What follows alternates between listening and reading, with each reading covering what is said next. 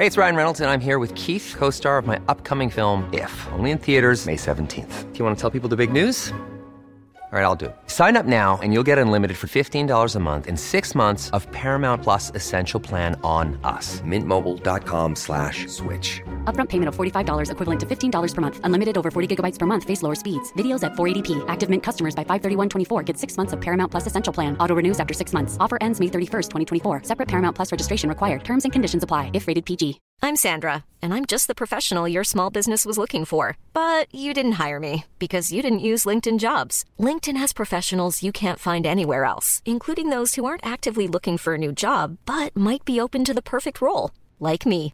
In a given month, over 70% of LinkedIn users don't visit other leading job sites. So if you're not looking on LinkedIn, you'll miss out on great candidates like Sandra. Start hiring professionals like a professional. Post your free job on linkedin.com/people today. Millions of people have lost weight with personalized plans from Noom, like Evan, who can't stand salads and still lost 50 pounds. Salads, generally, for most people, are the easy button, right? For me, that wasn't an option. I never really was a salad guy. That's just not who I am. But Noom worked for me. Get your personalized plan today at Noom.com. Real Noom user compensated to provide their story. In four weeks, the typical Noom user can expect to lose one to two pounds per week. Individual results may vary. Hello, bienvenidas y bienvenidos a Las Reinas Podcast. Yo soy Larisa y estoy muy contenta y emocionada de traerles historias de reinas reales y honorarias, famosas y no tan famosas. El día de hoy les estaré hablando de una de las reinas que más controversia ha generado y que cientos de años después seguimos hablando de ella y de su famoso esposo. Ella es Ana Bolena. Esta es la parte 2. Antes de comenzar quiero hacer unas aclaraciones. Ya saben, la primera es que no soy historiadora, solamente soy fan. La segunda es probable que no vaya a pronunciar bien algunos nombres de personas, ciudades, etc. Me disculpo de antemano. Y la tercera, en el caso del día de hoy, eh, me disculpo por el ruido de mi abanico o ventilador, como lo llamen. Eh, la cosa es que en donde vivo está haciendo demasiado calor actualmente, así que sorry. Así que prepárense una bebida, la de su preferencia, siéntense y acompáñenme mientras les cuento sobre la vida de esta mujer. Comenzamos. A ver, ¿en qué nos habíamos quedado? Hmm. Pues si no lo saben, los invito a que escuchen la primera parte de la historia de Ana. Pero digamos que de la manera más resumida, ahí les da lo que llevamos de la historia de Ana. Hablamos de su increíble educación que recibió en las cortes de Margarita de Austria y la reina Claude de Francia, su regreso a Inglaterra y su incorporación a la corte inglesa, un intento de matrimonio con un primo que falló, el que le gustaba le dijo que no y el rey le echó el ojo y la buscó muy románticamente, Kof la acosó. Le propuso ser su amante, ella le dijo que no, después le propuso matrimonio y ella le dijo que sí. Enrique manda a su equipo de personas, su séquito, digamos, a Roma para que inicien el proceso de su divorcio, pero, oh sorpresa, el papa fue secuestrado por el sobrino de su actual esposa. Chan, chan, chan. Bueno, ya que hicimos nuestro catch-up, continuamos con la historia. Enrique pensaba que eso del divorcio iba a ser un proceso muy sencillo y breve de unas semanas o meses a lo mucho, pero, oh sorpresa, no fue así. No fue de semanas, no fue de meses, fue de siete años, así es. ¿Se escucharon bien? Fueron siete años. No voy a entrar mucho en el proceso en sí del divorcio entre Enrique y Catalina porque siento que eso es más parte de la historia de Catalina cuando le toque a ella su episodio, pero pues obviamente vamos a tener que mencionar ciertos puntos del proceso. Uno de los argumentos de Enrique para proceder con su divorcio es que él insistía que eh, Catalina perdón, le había mentido y que sí se había acostado con su hermano Arturo. Que si no saben quién fue Arturo, él era el hermano mayor de Enrique, el primer esposo, como les digo, de Catalina, y decía que esta era la razón por la cual Dios lo estaba castigando y que por eso no tenían hijos. Y de hecho, se apoyaba con un versículo de la Biblia, que es Levítico 20, 21, que dice lo siguiente, y el que tomare a su mujer, a la mujer, perdón, de su hermano, comete inmundicia, la desnudez de su hermano descubrió, sin hijos estarán. Ese era su argumento. Pero esto se contradice con la defensa de Catalina, ya que ella usaba otro eh, pasaje de la Biblia de Deuteronomio, ¿cómo se perdón, no sé cómo se pronuncia correctamente, 25.5 que dice lo siguiente: Cuando dos hermanos habitan juntos y uno de ellos muere y no tiene hijo, la mujer del fallecido no se casará fuera de la familia con un extraño. El cuñado se allegará a ella y la tomará para sí como mujer y cumplirá con ella su deber de cuñado. Esta es la defensa, les digo, principal de Enrique y la y la de Catalina. Y Enrique le sugiere a Catalina que se fuera a un convento, así como le hacían muchos reyes cuando querían deshacerse de sus esposas o cuando las reinas quedaban viudas. Este, muchas veces se iban a conventos y pues la respuesta de Catalina obviamente fue, no, no tengo vocación para ser monja y yo soy la reina de Inglaterra y seguiré siendo la reina de Inglaterra.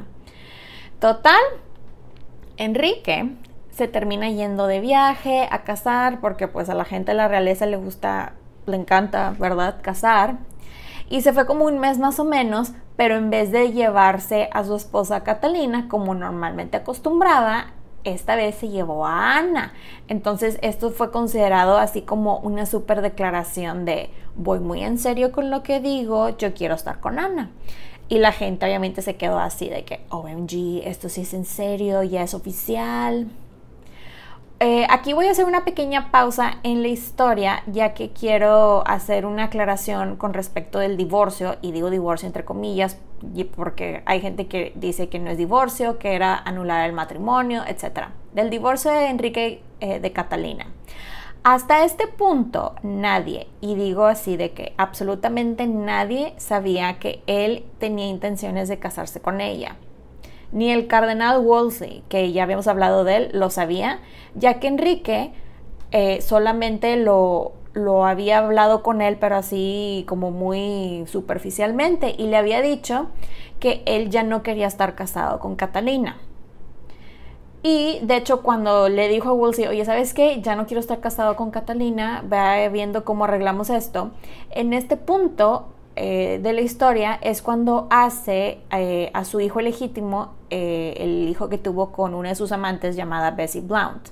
Le da títulos y toda la cosa, pero hay otro punto de la historia que no se sabía hasta que se descubrió hace poco, pues resulta ser que Enrique estaba viendo otros prospectos para matrimonio, aparte de Ana. No estoy diciendo en ningún momento que no la quisiera, y también lo digo entre comillas, eh, pero eh, como Ana, digamos, se tardó en darle el sí, Enrique estaba viendo otras opciones, sobre todo en Francia. Y al parecer, de acuerdo a relatos de una de las personas que trabajaba para eh, el cardenal Wolsey, era un, un, hombre llamado George Cavendish, él después relató que Wolsey, bajo órdenes del rey, fue a Francia para ver si se podía negociar un matrimonio con la hermana de la reina Claude, la, eh, una señora llamada Lady René, este, ya que ella iba a heredar el ducado de Brittany y pues nada tonto Enrique honestamente. Y al parecer esto no es lo único sorprendente, pues resulta ser que Enrique llevaba preguntando así de que bien sordeado, bien bajo el agua, este, eso de anular el matrimonio eh, con Catalina desde 1522 o 1523, no se tiene una fecha exacta, lo cual nos dice tres cosas. La primera, que la historia de que Ana llegó y destruyó una familia es completamente falsa. La segunda, que el hombre estaba muy desesperado, según él, por tener un hijo. Y la tercera, en palabras de mis papás, él era un hijo de su Pink Floyd. ok, básicamente. Pero bueno, regresando a la historia. Ellos ya actuaban como pareja en público y, la gente se dio cuenta y pues empezó a correr el chisme de que ya andaban con eso, este, y aparte ya ven que en Inglaterra llueve muchísimo, bueno, una de esas veces llovió de más y esto ocasionó una inundación y esta inundación a su vez ocasionó una super hambruna y la gente lo interpretó como esto es un castigo de Dios, castigo divino porque el rey tiene un amante es culpa del amante. Lo cual digo yo de que, ok, Esto es lo que pasa cuando la gente no tiene educación o es muy supersticiosa o las dos cosas, ¿verdad? Pero bueno. Continuando con la historia, llega la, delegación de personas que fueron a Roma a ver lo del divorcio porque hashtag Teen Divorce, pero regresan con muy malas noticias. Le dijeron que no. Y para el colmo, eh, a Ana le da la famosa sweating sickness, que en español se traduce a la enfermedad del sudor. Esto fue, esta fue la enfermedad que de hecho mató al hermano Arturo, el hermano de Enrique, entre miles de otras tantas personas, honestamente al parecer, me puse a investigar sobre esta enfermedad y al parecer los síntomas eran que te empezaba a doler mucho la cabeza y te empezaba a doler el cuello y luego empezabas a temblar, pero frío así, y luego empezabas a sudar y te daban unas ganas tremendas de quedarte dormido y ahí quedabas. Esos eran los síntomas de esa enfermedad. Según científicos actuales, piensan que esta pudo haber sido, esta enfermedad pudo haber sido lo que se conoce como antivirus, que es una enfermedad pulmonar, pero hay mucho debate si eso no es, porque, y es uno de esos eh, misterios que siguen sin resolverse de esta muy famosa y misteriosa enfermedad del sudor. Eh, un fun fact que no es un fun fact es que el origen de esta enfermedad, al parecer, es de cuando Enrique Tudor, el papá de Enrique VIII, eh, cuando llegó a Inglaterra de Francia, según los relatos, eh, él fue quien llevó esa enfermedad a Inglaterra, este, porque llegó con muchos franceses eh, como mercenarios, así, pero pues digo, al final del día es pura especulación, nunca se pudo realmente comprobar eso. Pero bueno, volviendo a Ana, como les decía, a ella le da esta enfermedad y de hecho también le da a su papá, le da a su hermano, entonces ellos se regresan a su castillo en Hever el que les eh, puse fotos en el post, que no es por nada, pero está bien bonito ese castillo. y se regresaron todos al castillito, a su humilde morada, a aislarse juntos y rezar pues para que la enfermedad no los matara. Enrique se da cuenta de que Ana está infectada con esta enfermedad y le manda a su segundo mejor doctor, un hombre llamado William Butts, acompañado de una de sus famosas cartas de amor. Lo cual digo yo, mira qué espléndido él mandando a su segundo mejor doctor, porque el mejor doctor se lo quedó él en el palacio donde estaba para que lo revisara múltiples veces al día, porque Enrique era súper hipocondriaco. Ana, su papá y hermano sobreviven esta enfermedad, pero lamentablemente el esposo de su hermana María no. Y Ana se reúne después de cierto tiempo con el rey y me imagino que fue así de que muy dramático como lo, muestran en la serie la de los Tudores, así de que corren y así, muy dramática la cosa. En eso mandan a un delegado de Roma, un cardinal llamado eh, Campeggio, a ver lo del divorcio de Enrique. Enrique, porque es muy buena onda, ya saben, le dice a Ana, oye, ¿qué tal si te regresas a Heber mientras arreglo aquí más cosas? Y pues a ella no le quedó de otra más que regresarse al castillo y esperar porque pues al final del día eran órdenes del rey, ¿verdad? El Papa envió a este cardenal eh, Campello con instrucciones para que demorara este proceso, lo del divorcio, lo más que se pudiera para ver si se daba una reconciliación entre Enrique y Catalina. Not. Y después de cierto tiempo, la verdad se hizo loco el Campello, este, según esto que entrevistó a gente y cuánta cosa, pero no hizo nada. Pasa el tiempo y da su veredicto y el veredicto fue que el matrimonio entre Catalina y Enrique sí era válido. Este, aquí, ¿se acuerdan en el episodio pasado que les dije que Ana llegó con Enrique y le presentó un libro llamado The Obedience of the Christian Man and How Rulers Ought to Govern, que en español es la obediencia del hombre cristiano y cómo deben de gobernar los gobernantes, y que Enrique fue así de que, OMG, tienes, yo no tengo que rendirle cuentas a nadie, yo soy como Dios, bla, bla, bla. Bueno, ya llegamos a ese punto de la historia.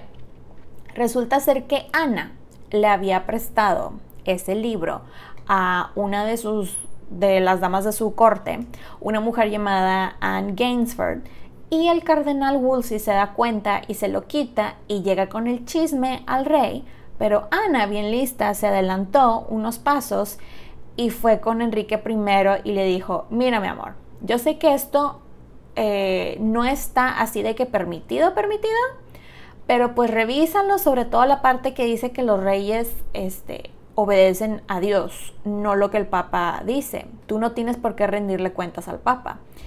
Y aquí este es el momento de epifanía de Enrique de, ya saben, de que yo soy como Dios. Y digo, seamos honestos, Enrique era un hombre inteligente, no dudo, pero no era alguien, no era uno de reformas, pues, no se le daba tal cual. Él era un católico super hardcore. Aún cuando se separó de Roma, él murió siendo católico. La de las reformas religiosas era Ana. Pero bueno, entonces llega Wolsey con el chisme, ya saben, y llega con Enrique y le dice, oye, es que esto es de herejes, deberías de abandonar tu proceso de divorcio porque no te puedes casar con una hereje, ¿qué es esto? Y yo imagino la cara de Enrique así de que levantando una ceja, diciéndole, excuse me, ¿quién te crees que eres para decirme con quién me caso o no? Y la cara del Woolsey así de... ¡Ah! Ana, de hecho, repartió sus libros considerados este, escándalo y, ya saben, libros herejes en la corte y empezó a meter a gente religiosa que la pudieran apoyar, como Thomas Cranmer, por ejemplo. Eh, de hecho, les platico que se cuenta con evidencia en forma de cartas de, una la razón, de que una de las razones por las cuales Ana aceptó la propuesta de matrimonio de Enrique es por razones religiosas. En este caso, de que ella quería ayudar el movimiento de eh, la reforma religiosa, pues. Esto se sabe porque hay una carta escrita por un hombre llamado Stephen Gardner, quien era un secretario de Wolsey, y esa carta eh, fue encontrada y dice que eh, estaban viendo Ana y Enrique una alianza con los príncipes alemanes luteranos para que los ayudaran a conseguir el divorcio. Después le dan el crédito a Thomas Cromwell, porque pues así son los hombres y así escriben la historia, ¿verdad? Aunque hay documentos que confirman que Cromwell estaba haciendo otras cosas para Wolsey durante ese tiempo. Eh, aquí también, como les digo, aquí es cuando aparece Thomas Cromwell en la historia, quien al principio él y Ana eran super befis. Se hicieron befis porque Cromwell vio la oportunidad para tener poder y la tomó, la verdad. Ana estaba a un lado del rey, su hermano estaba en el séquito, grupo directo del rey, el papá y el tío estaban muy bien conectados con títulos y todo, y pues dijo, de aquí soy, ¿verdad? Básicamente, cuando todos le decían al rey, Su Majestad es que no se puede divorciar, y él fue de que, no se preocupe, Su Majestad, yo veo cómo lo divorciamos, encontraré la manera, y obviamente Enrique y Ana, pues le dijeron que sí. El proceso de divorcio seguía y aquí es cuando Enrique hace el famoso juicio en contra de Catalina, que básicamente Catalina le da unas cachetadas o bofetadas, depende de dónde me estás escuchando en el mundo, con guante blanco, pero bien bonitas, y le da su famoso discurso y Ana se vuelve muy impopular con las masas mucha gente se le echó encima, al parecer cada que salía, este, la gente veía su carruaje y le gritaban cosas horribles, la aventaban cosas, pues ya se imaginarán, porque pues ella fue la que separó a esa familia, ¿verdad? Ella era la mala, la villana, la amante, etc. Un punto a favor de Ana en este momento es que algunos miembros de la realeza se le empezaron a pegar porque sabían que les convenía eh, para ver si les hacía algún tipo de favor o algo por el estilo. Digo, tenía el oído del rey, ¿verdad? Y porque muchos, la verdad, ya estaban hartos de Wolsey y empezaba a perder bastante de su poder. Tiempo después lo arrestan y lo acusan de traición y, durante su traslado a su juicio en Londres, eh, él muere. De hecho, creo que en la serie de los Tudores ponen que eh, se suicida o algo por el estilo, pero digo, eso es mentira, eso es digo, directamente para causar escándalo, e, es puro show, él, se murió, digo, ya estaba grande el señor. Eh, digo, la, digo, la pobre Ana, eh, yo creo que para esas alturas del partido ya estaba paniqueando mal plan porque pues ya no era joven, y digo joven entre comillas, porque ya estaba en sus treintas y como eh, le iba a dar a todos esos, o sea, cómo le iba a dar a Enrique todos esos hijos que iba supuestamente a tener con él embarazándose tan grande. Y digo, no la culpo, y menos para esa época. Eh, otro fun fact de este episodio, les cuento que en aquellos tiempos se acostumbraba que las mujeres les cosían camisas a los hombres y las de la nobleza hacían eso para sus esposos y eh, otros tantas, otras tantas camisas para los pobres, así como beneficencia. Pues resulta ser que Catalina, por alguna razón, a pesar de cómo Enrique la había tratado y la seguía tratando, le seguía cosiendo sus camisas y cuando Ana se entera de esto, le arma un escándalo. No muy inteligente de su parte, la verdad. Pero pues la mujer perdió su paciencia, perdió su cool y explotó. Y Enrique fue de que, perdón, haré algo por ti, vas a ver. Y pues vaya que hizo algo el Enrique. Pues resulta ser que sacó un título de la nobleza que había pertenecido a su tío abuelo, eh, Jasper Tudor. Este título es, bueno, era el marquesado de Pembroke. Este marquesado está al parecer en Gales. El título de marqués er, era un título que solamente se daba a los hombres, pero ella lo recibió, se convierte en la marquesa. Esto lo recibió eh, el, el, título el primero de septiembre de 1532 en una ceremonia bien ridícula en el castillo de Windsor. Al parecer traía su cabello suelto como se acostumbraba para esas ceremonias, con ropa y joyas bien bellas, básicamente como una reina sin título y se hincó y le leyeron el oficio que decía que ya era la marquesa de Pembroke y Enrique le puso la corona para marqueses, que les confieso que yo no sabía que habían diferentes tipos de coronas hasta que leí esto y me puse a investigar y yo, wow, ok, está muy interesante esto. Y se levantó acá toda fabulosa Ana con su nueva corona, su super outfit bien fabuloso, con su título, que de hecho lo padre de este título también es que tenía propiedades y esas propiedades, pues había bastante dinero que venía con esas propiedades y como ella no tenía dote, pues así iba a ser como la dote para cuando se casara con Enrique. Y eh, algo bastante interesante es que eh, ella iba a poder heredarle ese título a los hijos que iba a tener hombres en un futuro, en un futuro, perdón. Spoiler alert, ya sabemos que no fue así, pero bueno. Eh, fue de algo muy interesante que me gustaría comentarles es que Ana fue la segunda mujer en Inglaterra en tener un título de la nobleza por derecho propio.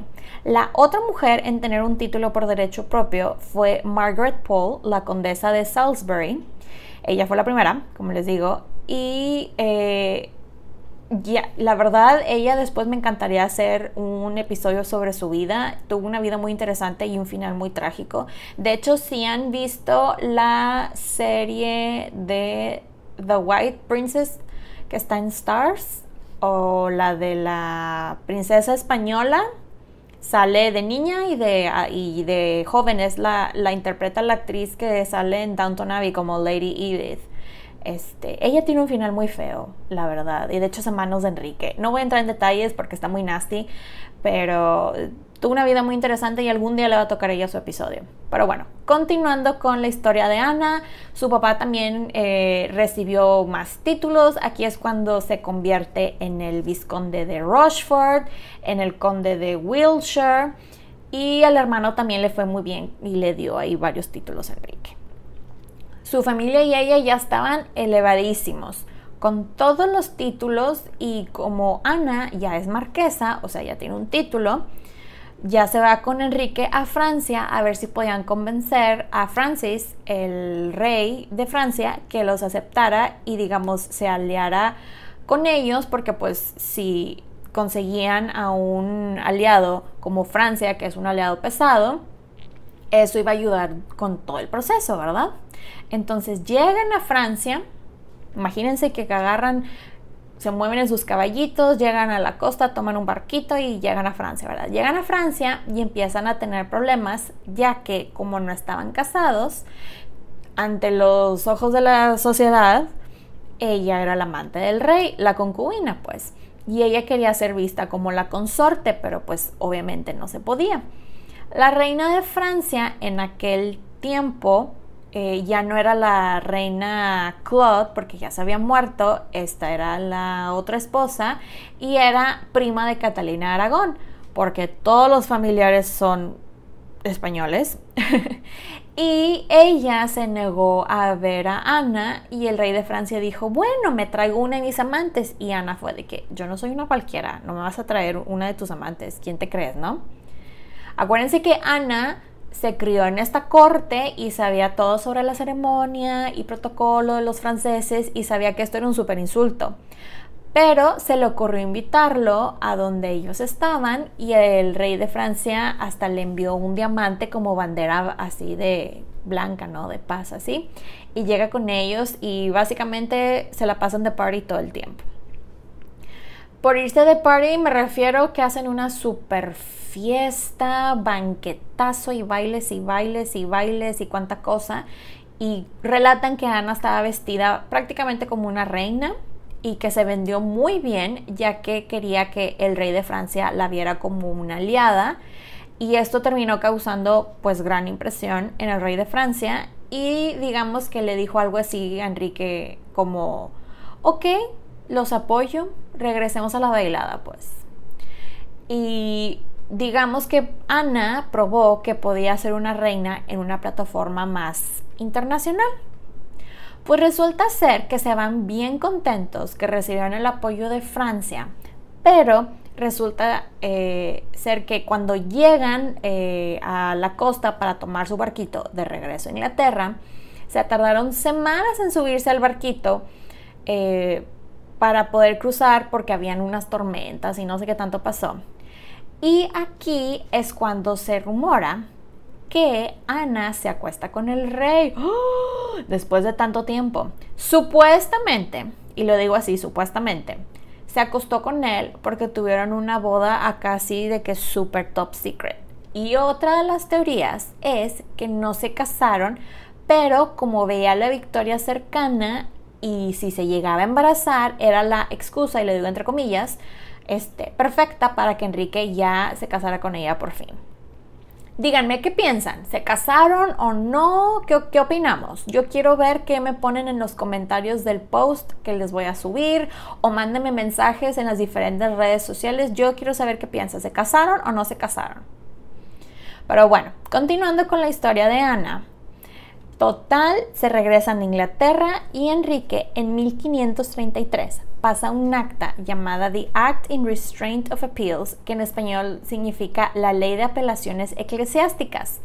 ¿Qué es esto? Se estarán preguntando. Bueno, eh, lo que el Parlamento le aprobó fue que el Papa ya no tenía poder en Inglaterra. Básicamente, de esto se trata. Que se trataba de transferir el poder de la Iglesia Católica a él y su gobierno. Él ya quedaba como la cabeza del gobierno en Inglaterra, de la Iglesia en Inglaterra, perdón bueno, y también del gobierno. Eh, no sé por qué cuando leí esto me acordé de Gandalf en la película de Señor de los Anillos, cuando dice la muy famosa línea, la de You shall not pass. No pasarás. Bueno, nunca la he visto en español, pero me imagino que algo así ha de ser. Pero me imagino a Enrique así como con así imitando a Gandalf de que aquí ya no tienes poder, papá. No sé por qué, pero cuando leí eso mi mente se fue inmediatamente a eso. Pero bueno, soy yo y mis momentos ridículos, ¿verdad? Continuamos. Y ya con esto, él ya tenía su divorcio.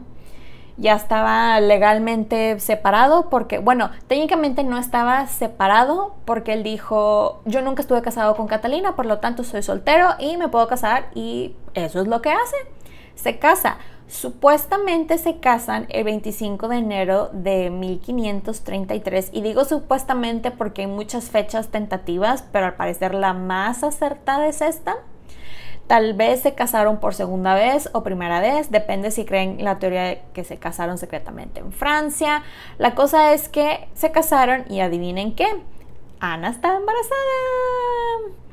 La mujer se embarazó rapidísimo y Enrique lo tomó como, esta es una señal de Dios, que Dios me ama y estoy haciendo lo correcto.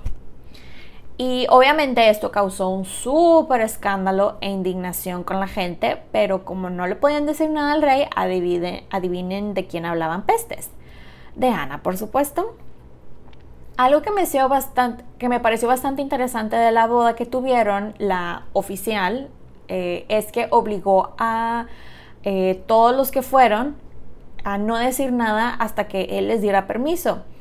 Y esto fue hasta el domingo de Pascua, ya cuando fue la coronación y todo ese show. Y aquí de hecho es cuando Ana adopta el lema The Most Happy, que en español significa la más feliz.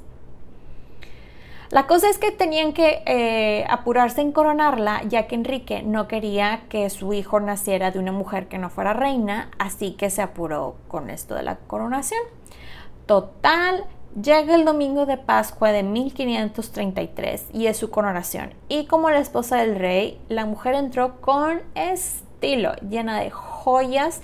Y déjenme les cuento que este humilde evento, esta coronación, duró cuatro días. Así es, cuatro días. El primer día se dieron el rol por el río Támesis en una lancha súper pimpeada bueno, de hecho eran varias lanchas acá bien pimpeadas, que habían músicos y gente haciendo show, aventando fuego, lo cual se me hace muy peligroso, pero bueno, cada quien. Eh, y cuánta cosa, ya saben. Y luego llegan a la Torre de Londres, donde pasa dos noches, lo cual yo digo es muy irónico. Y el tercer día hace una procesión a la torre de Westminster y el cuarto día termina todo el show eh, con un banquete ahí mismo en Westminster, pero en otra parte llamada Westminster Hall.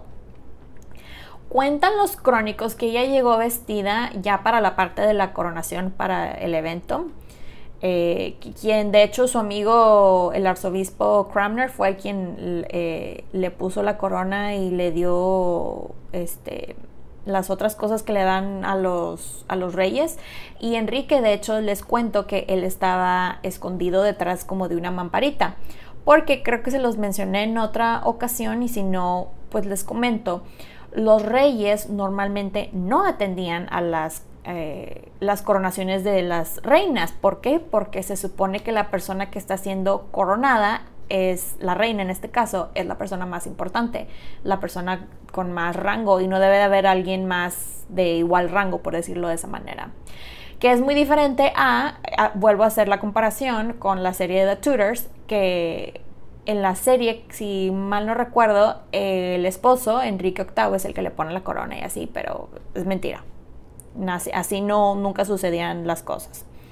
Pero bueno, les cuento que eh, ella llegó, Ana llegó vestida con un vestido eh, rojo carmesí y como con una capa arriba de su vestido color morado decorada con zorro y traía su cabello suelto, este, porque así se acostumbraba que las reinas llevaran el cabello suelto para que les pusieran la corona y que al parecer traía perlas y, otras piedras en el cabello. No sé cómo se agarraron esas piedras y perlas en su cabello, pero porque lo traía suelto, pero pues es lo que relatan. Y pues ya la coronan y todo. Y el pueblo pues estaba bien feliz porque tuvieron que comer y beber así vino gratis por días y fiestas y cuánta cosa. Pues termina su coronación y ya regresa Ana a su vida diaria y se acercaba la fecha para su confinamiento, que si no saben qué es el confinamiento, les explico. A las embarazadas las, encerraban como por unos tres meses, más o menos, y hasta tapaban lo más mínimo o, o te dejaban así como lo muy poquita luz del sol. No sé exactamente en qué, o sea, por qué pensaban que eso ayudaba con el parto, pero bueno, y se esperaban hasta que naciera el bebé. Digo, si me quisieran encerrar por tres meses, oye, enciérrame con Netflix o Prime o algo por el estilo, pero eso estar encerrada todo el día, eh, todo el tiempo solamente rezando con la luz de las velitas y viéndole la cara a las mujeres que están ahí contigo rezando, ay no, qué horror. No sé ustedes, pero no gracias. Para mí, no gracias. En el caso de las reinas, esto del confinamiento era peor. Eh, porque acababan eh, su, o sea, cuando digo acaban el, confinamiento, pues nacía el bebé, pero no tenían permitido salir. y de hecho siempre bautizaban a los bebés eh, sin que ellas estuvieran presentes porque tenían que esperarse 40 días para que fuera un padre y les diera la bendición y les dijera que ya estaban limpias. Literal, hasta les aventaban un mito y eh, agua bendita, así de que ya estás limpia porque pecaste. Y yo, ok. Ese, de hecho, ese, ese ritual en la serie, la que les digo, la de la princesa blanca, The White Princess, eh, cuando tiene al, al mayor, a Arturo, que es el que muere eh, pasan esa parte cuando llega el sacerdote y le da la bendición y todo, por si lo quieren ver. Les cuento esto del confinamiento, ¿por qué? Porque aquí es cuando Enrique empieza a tener sus affairs con otras mujeres, porque pues acuérdense que en aquellos tiempos la gente decía que le hacía daño a los bebés si la embarazada tenía relaciones y Enrique como que eso de esperar a su esposa y la fidelidad no era lo suyo, decide empezar sus affairs. Ana no le gustaba esto para nada y al principio se lo reclamaba y bastante, pero después empezó a escogerle a las mujeres de tal manera que ninguna fuera de cierta familia o de ideas políticas que fueran diferentes, que pudieran ser rivales, competencia pues. Llega la hora, como les digo, del confinamiento y pasa el tiempo y llega la hora de tener a su bebé. Todos están preocupadísimos porque eh, al parecer Ana había estado enferma las eh, últimas semanas de su embarazo, pero pues al parecer no tuvieron motivo por el cual preocuparse porque fue un, eh, un parto relativamente rápido y no tan terrible. Pero, oh sorpresa, it's a girl, es niña. El 7 de septiembre de 1533 nació su niña llamada Elizabeth o Isabel en español por sus dos abuelas, quien después se convertiría en la famosísima eh, Elizabeth I. Obviamente festejaron, pero no como eh, hubieran festejado si hubiera sido un niño y de hecho ya tenían cartas listas para enviar anunciando el nacimiento del príncipe a diferentes eh, reinos, naciones, etc. Pero como nació niña, a la palabra prince, príncipe, le agregaron dos S este, para que dijera princess, o sea, princesa. Eh, al fin, digo, al parecer Enrique sí estaba decepcionado de que fue niña, porque él realmente quería y necesitaba un niño, pero pues estaba aliviado que sobrevivió el parto y dijo algo así como, bueno, mira, tenemos una niña saludable y el próximo año lo volvemos a intentar. Y chan, chan, chan, aquí es donde voy a dejar este episodio. Van a tener que esperarse la parte 3 que ya vamos a hablar de, digamos, el declive y la ejecución de Ana. Tan, tan, tan. Espero que les haya gustado este episodio. Saben que pueden encontrar los episodios de Las Reinas Podcast en diferentes plataformas como Spotify, YouTube, Apple Podcast y Amazon Music. Y también están mis diferentes redes sociales como Facebook e Instagram como arroba las reinas podcast y arroba las reinas en Twitter. Recuerden suscribirse, darle like, activar la campanita para recibir notificaciones y compartirlo. Incluso pueden dejar su rating y review tanto en Apple Podcast eh, como en Amazon. No, perdón, en Spotify. Muchas gracias por escucharme y por apoyar este podcast. Nos escuchamos pronto. Bye.